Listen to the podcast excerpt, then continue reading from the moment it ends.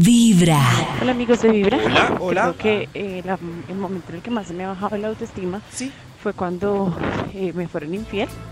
Porque uno, pues no sé si le pasará a los hombres, pero uno de mujer tiende a compararse, Claro. a sentirse más fea que la otra persona. Uno Total. como que la mira y oiga, pero esta no está tan bonita, entonces si ella no está tan bonita y la prefirieron a ella, eh, entonces ¿qué puedo esperar de mí? Entonces pues realmente eso le baja mucho el autoestima a una mujer. Eh, yo creo que ella hay dos temas, uno, ¿no? Uno Hay dos caminos, ¿no? el ego Sí. y la autoestima, porque que el tema de autoestima no es solo connotación negativa, es decir, uno puede tener autoestima eh, positiva o lo que llaman baja autoestima. Sí. Yo siento que lo que ella describe es un tema que le pega a uno en tema de una infidelidad, es en el ego. Es decir, Pero- ¿por qué, me esco- por qué la escogieron a ella o por qué me traicionaron En con ella o con él sobre mí? Porque si es como el tema de, de, de pierdo valor, de que yo soy más importante. Entonces siento que Pero- es como la delgada línea. ¿Qué, Maxito? Pero ella dice que como se le pusieron los cachos, se fijan y si es alguien, mm, si considera que es alguien más bello, les duele más. Pero o sea, Depende, ella dijo sí. que era, ego. no era tan bello, entonces no, no sabía. Es no menos tan peor si los cachos son con, con la señorita Colombia, Nata. ¿O no? A mí por lo menos, yo siento que a mí duele me haría- menos. o sea, que me pongan los cachos con un man más pinta o más feo, para mí, el impacto para mí sería el mismo. O sea, El yo diría, mismo, sí. Uy, no, me los pusieron con no más feo. Pero seguro.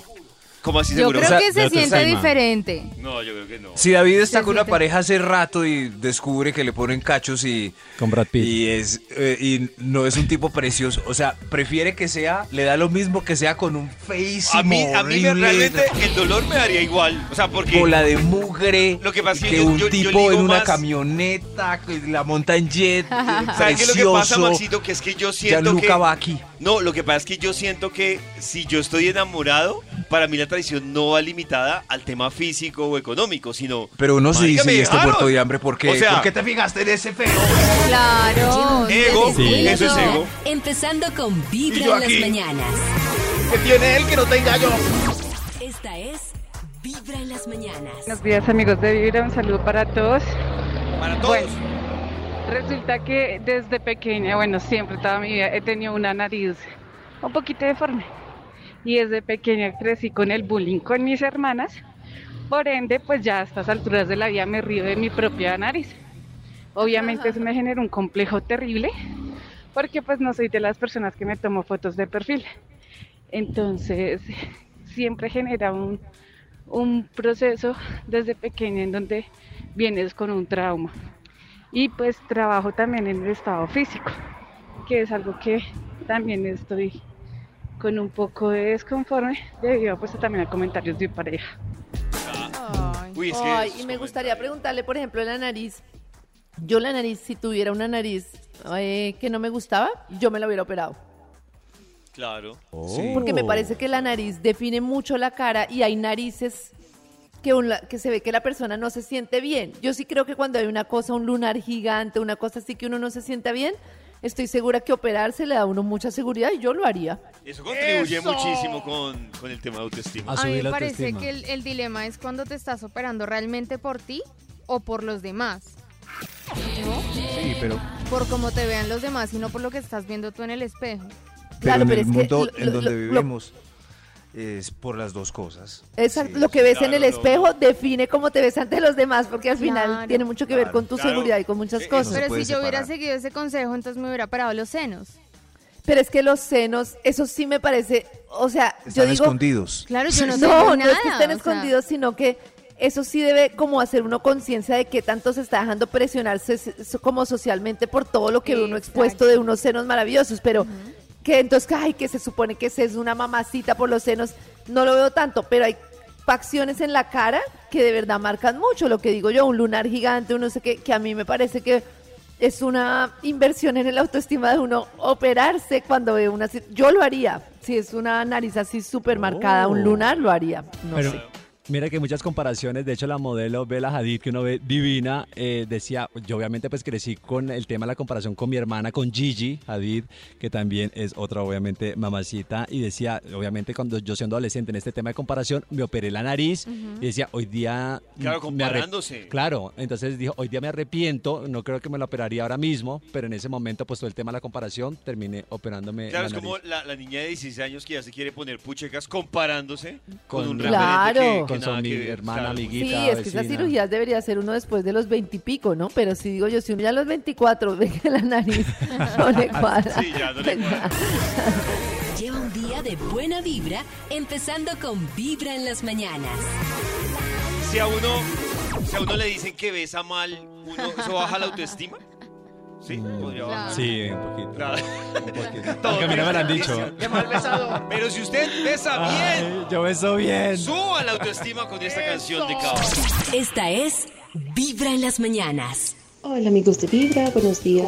Bueno, mira, eh, a mí me bajó la autoestima después de que yo tuve a mi hija eh, a los tres meses porque empecé a bajar de peso impresionante, la ropa me quedaba ancha, los pantalones se me veían jugados, horrible, no me veía cola. Me veía con el cuello así largo, como si me hubieran cogido con una jeringa y me hubieran exprimido toda la, la grasita que realmente el cuerpo tiene. Y para mí eso fue fatal. Yo lloraba, yo me veía al espejo y era una cosa impresionante.